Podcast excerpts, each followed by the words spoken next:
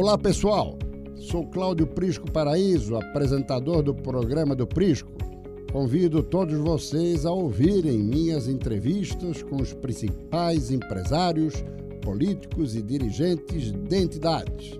Acompanhe agora o assunto de hoje. Muito bem, amigos, amigas, é uma satisfação poder contar com a audiência de todos nessa mais uma rodada do programa do Prisco, uma live que hoje recebe um outro presidente de federação, Federação das Associações Comerciais e Industriais de Santa Catarina, Jones Lauf. Satisfação tê-lo aqui, meu querido amigo. Obrigado, Cláudio. É uma alegria voltar aqui. Nós já temos uma história. É verdade. Hoje refletindo coisa de 18 anos atrás, em outros momentos de Florianópolis. É verdade. E agora e aqui vamos, no lado privado. E vamos relembrar também uma figura que era seu parente, que eu estimava muito, que partiu precocemente, foi uma grande liderança, Werner Zulauf. Grande figura humana, grande figura humana. Mas fica aqui o registro. Agora, mestre Johnny, vamos começar por uma questão que me chamou a atenção. Foi na questão é, introduzida pelo governador Carlos Moisés de reduzir o repasse mensal dos poderes, que é conhecido com o nome de duodécimo. Pois muito bem, lá naquela oportunidade, apenas uma voz de cunho representativa e de força se manifestou favorável a essa redução, que foi justamente o presidente da FACISC. Reafirma essa posição? Integralmente. A posição, ou aliás, a situação do estado de Santa Catarina é conhecida. Nós temos uma mínima capacidade de investimento, porque o orçamento é muito justo. E temos também uma constatação que não é só local, não é só de Santa Catarina, isso está no Brasil todo e agora, inclusive, em discussão a nível nacional, o engessamento de algumas verbas para eu não diria privilegiar, mas para garantir alguns segmentos da sociedade, da área pública, receita e renda. Mais Só atividade que, meio do que fim, né? Principalmente por esse aspecto. Porque ao garantir essa, esses privilégios, e são privilégios, tanto é que sempre sobrou dinheiro para cada uma dessas entidades, o essencial, que é a aplicação, o investimento, ele é inviável. Em razão disso, não nada pessoal, aí é o sentimento do empreendedor catarinense, claro, claro. do empresário catarinense que precisa de infraestrutura, que precisa de investimentos do Estado, ele tem essa bandeira ainda de pé. Nós entendemos que precisa haver uma revisão por parte dos órgãos privilegiados e posso elencar todos eles que estão com vantagens e alguns uh, confortos que poderiam abrir mão parcialmente disso tudo. Isso serviria também para o plano nacional, né? Acabei de dizer, nós estamos vendo na mídia uh, nacional a mesma preocupação do governo federal, exatamente nesse sentido. Nós temos muita verba uh, destinada a algumas atividades meio, e já estendendo um pouco esse questionamento, falar de orçamento, quando você vê aqueles eh, privilégios dos parlamentares, com as suas emendas, com as suas verbas específicas, que sinceramente não faz parte da boa democracia ou da boa uh, atitude republicana. Inclusive, eu vou pegar carona, uh, presidente. Ontem ainda eu comentava no SBT que os senhores parlamentares quiseram pegar carona, inclusive, na questão dos royalties do pré-sal. Queriam recursos para emenda parlamentar. Quer dizer, é muita ousadia. A palavra é essa, é ousadia. Quem acompanhou esse processo, que aliás foi uma surpresa para a sociedade, que não deixa de ser um grande marco nós termos esse acordo nacional com essa distribuição, acho que justa, que foi feita, mas o parlamentar já queria morder uma parte disso numa atitude assim de oportunismo não aceitável num termo assim de racionalidade, de respeito ao orçamento público. E temos que reconhecer que o governo Bolsonaro pratica um gesto ao abrir mão de recursos que seriam da União, está abrindo mão aí de quase 22 bilhões que vão para estados e municípios. Não vamos entrar ainda no mérito de como vai acontecer essa distribuição, principalmente em relação aos estados. Santa Catarina vai ficar em penúltimo lugar, mas não vamos entrar nesse mérito. Mas no mérito do governo abrir mão de receita. E isso pode ser já um ensaio para o Pacto Federativo, né? Com certeza é uma sinalização extremamente positiva no sentido do governo federal aplicar o que ele anunciou, ainda Paulo Guedes, an antes da posse, né? menos Brasília e mais Brasil. E nós estamos vendo aí um gesto legal e principalmente os resultados disso. Eles começam a permitir que, primeiro, se paguem dívidas. É importante que se diga. Sem dúvida. Parte é destinado a esse compromisso que os estados e municípios também têm, mas principalmente por permitir que se aplique em cada estado alguma coisa no sentido de obras e desenvolvimento. Agora, falta só o segundo turno, presidente, do, da reforma da Previdência no Senado. Qual a prioridade? Fiscal ou tributária, na sequência? Ou as, Eu- duas, eu- ou as eu duas juntas? Até diria assim: o mundo está esperando o nosso sinal. O sinal de que o Brasil é sério, que nós vamos respeitar as questões orçamentárias e a racionalidade no trato com a verba pública. E entre os diversos eh, procedimentos que nós estamos aguardando do governo federal, nós temos exatamente a da Previdência. O mundo quer investir no Brasil, mas ele precisa acreditar, ele precisa sinais para isso, e nós estamos dando sinais. O Congresso Nacional acordou. Claro, sob pressão da sociedade. É verdade. Mas acordou. Passo seguinte, ainda para esse ano, temos convicção disso, ainda para esse ano, termos aqui no Brasil a reforma tributária e fiscal. Na realidade, exigiria-se aí uma reforma mais profunda, que é a reforma de Estado. Nós temos que rever. O Estado ainda é, É um- muito grande, é um paquiderme, né? perdulário, eh, caro, arcaico, burocrático Ineficiente. e com a ineficiência, onde você vende algumas facilidades, vem a corrupção. Então nós precisamos rever o tamanho do Estado. Mas a previdência, a reforma tributária, permitindo que o empreendedor, que o, o empresário catari- catarinense brasileiro possa voltar a investir com segurança jurídica, com menos encargos, nós temos excelentes sinais para a retomada ainda esse ano. Pois é, mas os sinais se esperava que chegassem mais fortes do que estão chegando, não lhe parece? Nós É porque o, o buraco era muito grande? Não. Quando Bolsonaro ah, é eleito, o primeiro sinal da do humor da economia já se manifestou com a Bolsa de Valores e as cotações de moedas e tal. Segundo passo, ele assume. Mas ele assume simplesmente com os propósitos. E ele precisou o tempo, que até relativamente rápido aconteceu, do Congresso se sensibilizar e ele vai sancionar as medidas que são necessárias. Entretanto, o dinheiro do mundo ainda está aguardando essa confirmação. E mais um detalhe: nós temos no Brasil, é impressionante, muito, mas muito dinheiro aplicado em especulação de eh, questões financeiras, quando deveriam estar na economia, nas empresas, em obras ou então em empreendimentos novos no Brasil. O dinheiro ainda está guardado. Mas os juros estão caindo da Selic, né? Já estão É. em 6,5, 6, né? Eh, eu diria que es- esse anúncio ele soa um pouco hipócrita pelo seguinte aspecto. A Selic está baixa, como nunca teve nos últimos 20, 25 anos. Entretanto, tente ao banco, tente à instituição financeira. Eles ainda não se sensibilizaram. Eles ainda são os verdadeiros vilões do custo de investimento no Brasil. Aliás, isto é uma imoralidade que nós temos no Brasil. O que os bancos estão cobrando?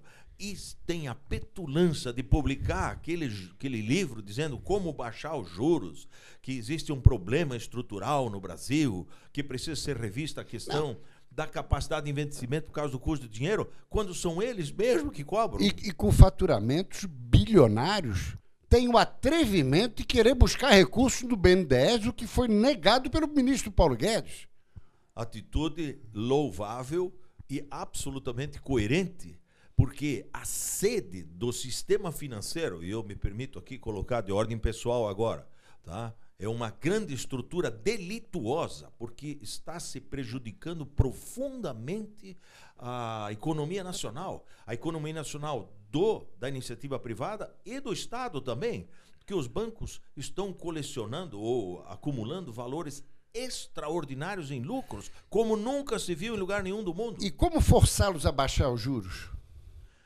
Primeira, as primeiras medidas aqui que estão sendo tomadas, e agora anunciou-se hoje na, na, grande mídia que alguns eh, privilégios ou reservas de mercado, tipo o câmbio, já estão sendo liberadas para o mercado, para todos. Nós temos algumas alternativas ainda incipientes, como as cooperativas de crédito, fazendo um trabalho fantástico, principalmente aqui no, no sul do país, onde ela se desenvolve melhor. É e que se use o exemplo da França e da Alemanha, onde mais da metade da economia é em cooperativas de crédito, para que os juros sejam racionais e civilizados. Aí eu volto à situação. A Selic está baixa mas a operação no banco, onde eles operam ou oferecem dinheiro a 2, 3, 4% ao mês, isso é imoral, imoral. em qualquer parte é do verdade. mundo. Agora, outro ponto que o presidente tem batido também é essa questão de fundo partidário, fundo eleitoral. Queriam aumentar para quase 4 bi o fundo eleitoral, daí diante da pressão nas redes sociais, da opinião pública se contentaram com 1 bilhão e 700 milhões para as eleições do ano que vem, o que já é um valor considerável, né? Bom, queriam dobrar isso. Recursos, Pelo menos. Recursos públicos, que fique registrado. Está no orçamento, né? Posso uh, manifestar aqui o sentimento da sociedade uh, empresarial, do empresário, do empreendedor, do, do contribuinte, que nós não aceitamos isso. Isso é um privilégio autoimposto ou concedido aos parlamentares que é inaceitável. Isso é uma aberração jurídica, democrática. Não é possível que isso se mantenha, mesmo nos patamares que foram controlados, mas é inaceitável. Nós não concordamos com isso absolutamente. E aqui em Santa Catarina, otimista com o governo Carlos Moisés e o desenrolar da economia catarinense? Como representante da classe empreendedora de Santa Catarina, em todos os segmentos, que a Facisc ela vai do prestador de serviço ao industrial, ao comerciante, ao profissional liberal, nós estamos sim preocupados com a evolução ou as novas políticas públicas. Posso dizer que do que acompanhamos e algumas manifestações já vieram positivamente nesse sentido, nós estamos sim aplaudindo a postura do Executivo de Santa Catarina. Nos preocupou essa posição pouco negociadora com o parlamento estadual, fazendo algumas medidas uh, talvez temerárias, porque a pressão política existe. Como na questão dos incentivos fiscais para a agricultura? Por exemplo. Né? Havia ali uma, um posicionamento um pouco, intransigente, pouco não, bastante né? radicalizado. Verdade. E nós intervimos, estive pessoalmente com o governador, e mas com argumentos. Primeiro conseguimos com que ele se reunisse com o Zeferino Pedroso, que representa o segmento, que é uma força extraordinária que Santa Catarina tem, a agroindústria, e ela não pode ser inibida por uma política ecológica ou moderna, no sentido de acabar com o, a proteção da, da, agricultura no aspecto de eh, defensivos agrícolas. Até, nós não podemos. Até pelo aspecto da escala, né? Senão não se produz em escala, não, né? Nós vamos sair do mercado se isso acontecer. Né? Então, essas posições já foram negociadas, já há uma revisão. Eu revelo com isso a sensibilidade do governo do estado de Santa Catarina. Algumas medidas terão de ser tomadas de mas, qualquer mas forma. Mas, do outro lado, também tem privilégios que precisam ser combatidos, né? Eu volto a falar do duodécimo. Né? Aí é o próprio Estado. Por quê? Tribunal de Justiça, eh, Tribunal de Contas, eh, Assembleia Legislativa, Ministério Público é Estado. O Estado precisa, sim, também rever um pouco a sua uh, forma de aplicar ou aproveitar os recursos Agora, disponíveis. Agora, quando eu falei em privilégio, eu me referia no contexto até dos incentivos fiscais. Tem segmentos em que empresas são favorecidas em detrimento de outras. E, normalmente, beneficiando as de fora em prejuízo das genuinamente catarinenses. De novo, assim que, de uma forma radical, inicialmente, no início do governo, o secretário da Fazenda, até de uma forma indelicada, acho que foi uma entrevista sua, foi, ele é revelou verdade. algum posicionamento mais duro. Nós reagimos, veja, aí vem o lado crítico construtivo ao governo, inclusive contundentemente dizendo que não aceitávamos algumas colocações que foram feitas, mas principalmente que as distorções elas devem ser revistas, mas caso a caso, deixando sempre Santa Catarina em termos de competição em relação aos seus pares outros estados da federação. E hoje, no foco da FACISC, o que, que se estabeleceria como absolutamente prioritário?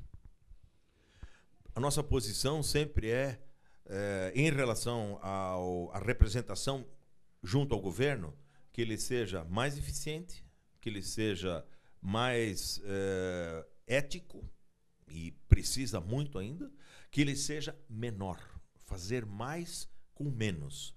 Porque a capacidade de contribuir tributária nossa já está esgotada. E o governo vem fazendo uma série de medidas, inclusive racionalizando gastos e despesas. Essa é a nossa postura em relação ao Estado. A Assembleia Legislativa, o governo ao lado legislativo, estamos sempre presentes, colaborando, contribuindo para que as normas que devem reger, sim, o Estado sejam equilibradas. Essa é a postura. Eu diria, acrescentaria ainda, em termos institucionais, os nossos, Isso. lembrando bem Isso. que nós somos a maior instituição associativista do Estado de Santa Catarina. A maior representação Muita capilaridade, né? toda, em todos os municípios, em todas as regiões do estado, com um detalhe: não temos dinheiro público, não somos a denominada chapa branca, ao contrário, nós buscamos sempre a sustentabilidade. Se ela já foi forte em termos de contribuição de mensalidades, ela hoje é muito pouco nesse sentido. Nós estamos mostrando que com trabalho, com capacitação, com treinamento, com serviços, nós somos sustentáveis. Para termos o que se diz popularmente, voz, verba e voz. Por isso estamos bem estruturados nesse sentido. E para isso precisa dar o exemplo e o próprio depoimento do, do que se prega, se faz, não é isso? Exatamente. Racionalidade em todos os sentidos e buscar sempre aperfeiçoamento, a, as a modernidade da inovação e da tecnologia, ela está sendo aproveitada tanto nas empresas quanto nas nossas associações empresariais, a nossa grande base de representação em todo o Estado e na nossa federação, que não deixa de ser reflexo exatamente disso. Agora, esse nosso bate-papo, presidente Jones Zuloff, ele de alguma maneira descortina um sentimento que é recíproco, seu e meu, de indignação, né? Para certas coisas, né? Que efetivamente precisam ser mudadas. Fica aí como uma mensagem final do presidente. Eu diria assim, a indignação, enquanto ela existir, ela nos provoca a estar Verdade. ativos. Né? Ela poderia ser para alguém derrotista, alguém negativo, isso é um horror, vamos desistir, vamos ser contrários radicalmente. Não. A indignação no sentido de que o que não está perfeito precisa melhorar, mas só podemos melhorar somando esforços, contribuindo, sermos proativos, pró-colaborativos e principalmente para o nosso Estado com o nosso governo. É assim que funcionam as coisas. E o objetivo desse espaço, que é franqueado semanalmente, é justamente provocar, instigar e levar os catarinenses à reflexão. Isso que é fundamental. Esse nosso bate-papo ao vivo vai estar disponível também no YouTube do SBT e, ao mesmo tempo, no blog do Prisco. Nós agradecemos muito a presença do presidente João Ziloff e vamos nos encontrar na próxima quinta-feira, 13h45. Até lá. Chegamos ao fim de mais um programa do Prisco. Se vocês quiserem assistir o programa ao vivo, toda quinta-feira, às 13h45 no Facebook SCC SBT Online. Abraços e até a próxima.